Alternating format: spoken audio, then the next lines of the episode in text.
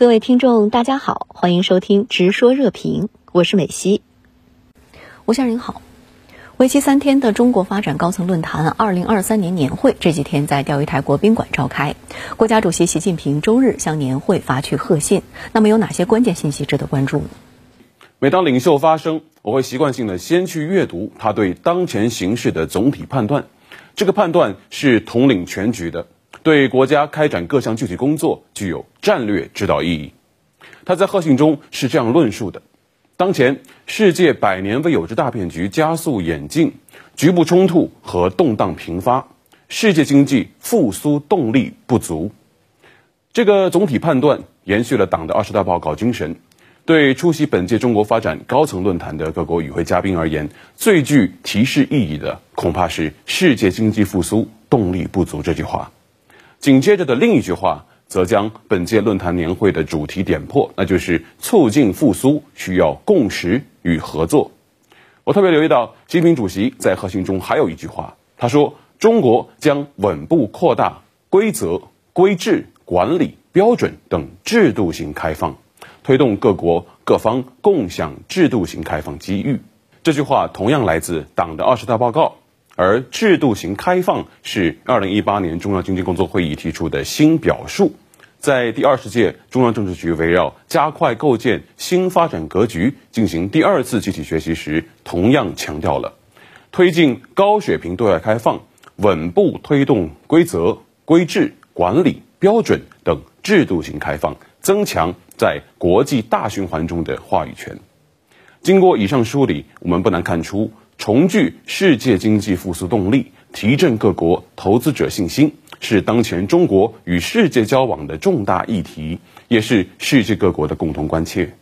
一组数据足以说明中国角色与中国势能的积极意义。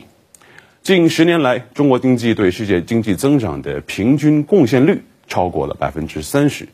这也就不难理解，为什么一年一度的中国发展高层论坛总能引来高朋满座、大咖云集。我扫了一眼今年出席论坛的嘉宾名单：苹果的库克、三星的李在镕、桥水投资的达利欧、哥伦比亚大学经济学院的杰弗里·萨克斯等等，世界五百强企业的掌舵人、投资界的大鳄、经济学界的大拿齐聚北京，共测世界经济复苏路径，共享中国式现代化的机遇。若将眼下美西方银行系统性金融风险苗头已露的背景考虑在内，本届论坛的意义就更为深远了。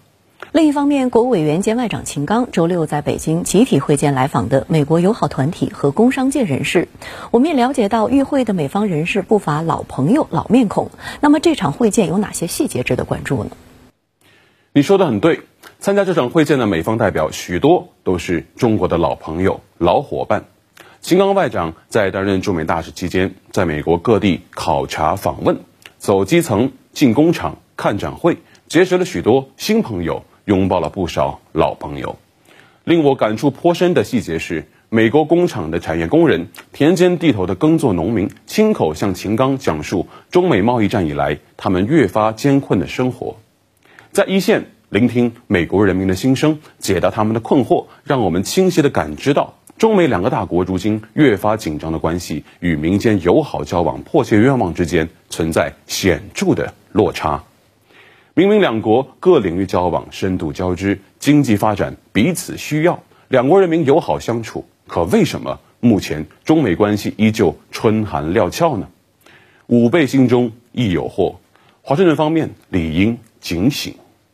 我留意到秦刚在欢迎词时啊，特别谈到。中国开局之年对美国工商界的三重利好，啊，分别是习近平主席再次全票当选连任，中国大政方针保持稳定连贯，中国将继续推进高水平对外开放，开放的大门越来越大，